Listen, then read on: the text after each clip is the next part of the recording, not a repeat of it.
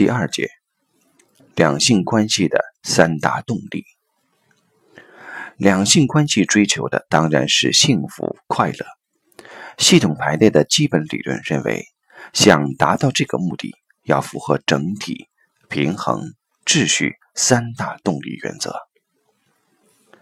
两性之间的连结，整体。男性、女性是如何成为一个系统、一个整体的？是什么东西造就了这个整体？系统排列用一个名词描绘这个整体的状态，叫做连结，专指男人与女人之间形成的一种维系力。英文原词是 bond。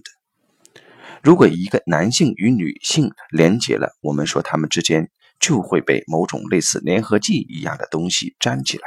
平时也许感受不到，到要分开时才知道没那么容易，甚至难舍难分。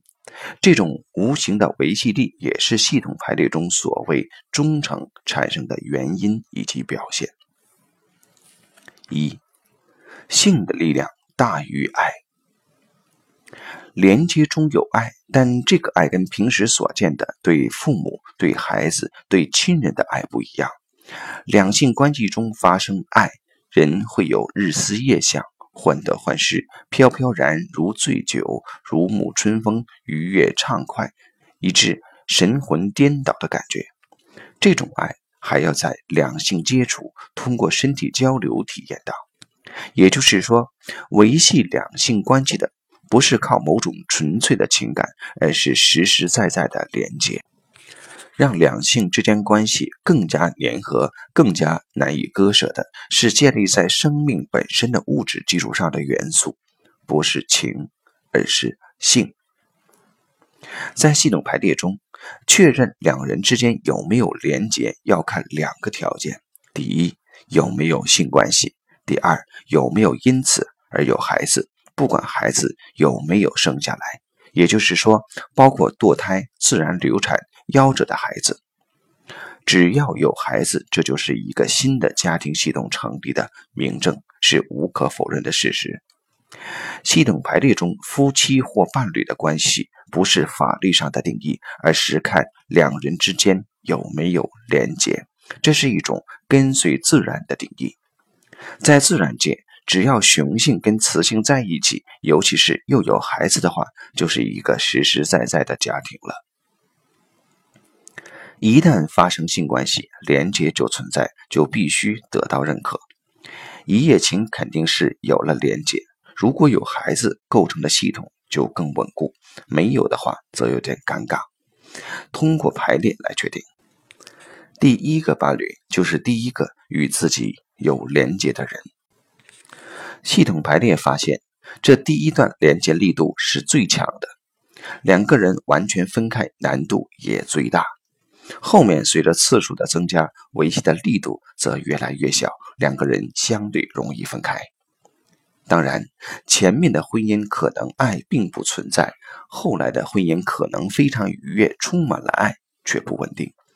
上述发现可以用来解释那些封建婚姻那种家长制度下的生物式的原始的连接，可以令两个人虽然痛苦到极点，却不分开。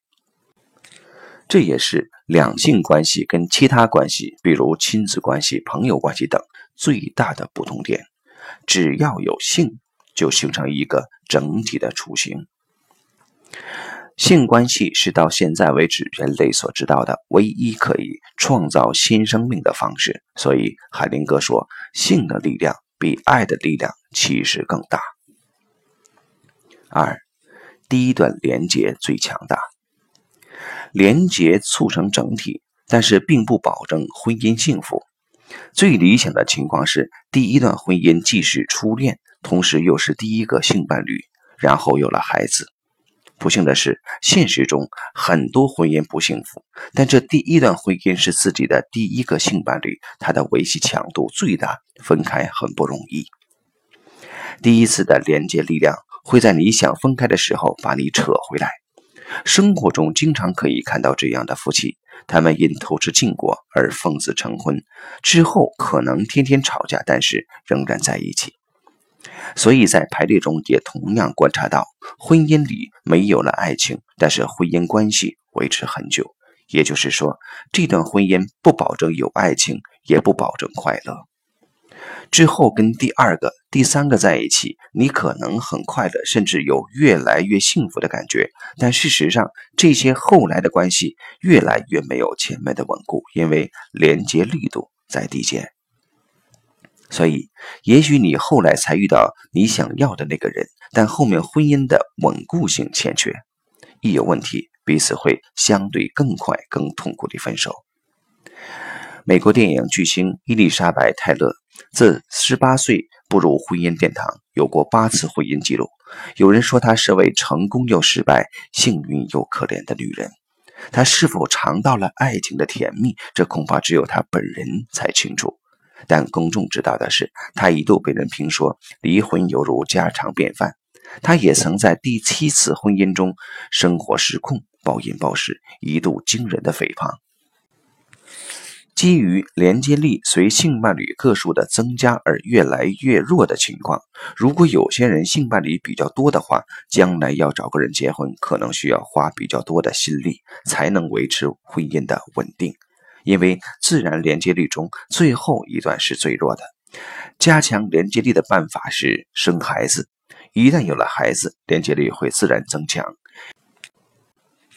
也有些人把这种原理当成武器或工具，用来控制对方。这样的话，的确有可能令对方不自愿地留下，但同时也埋下了痛苦的种子。还有些特殊情况，没有性关系也可能造成连结，例如两个人共同经历过生死事件。九幺幺事件后，有些救难人员离了婚，跟他们营救的人结了婚。共同经历生死是一种最深刻的连接，不一定会产生性关系，但是这种连接让所有经历过的人好像成立了一个大家庭，紧密程度甚至超越由性产生的连接与家庭。此处不详述了。但是，纯粹性的连接，甚至有孩子，只保证了伴侣关系的稳定性，不保证一个幸福完整的家庭。要幸福的完整性，必须还需要两个必要的条件：第一，双方是相爱的，也就是说，男人和女人都愿意为对方付出，同时也能够从对方那里接受到爱。在有性有爱的基础上，双方还必须确定一个基本事实：自己跟伴侣是男人女人的关系，不是找到依靠。安全感之类的亲子关系，也不是不用负责的朋友关系。男与女的关系是对等的、平等的、互补的。两性关系的完整性，就建立在性、爱、身份确定三个基本上面。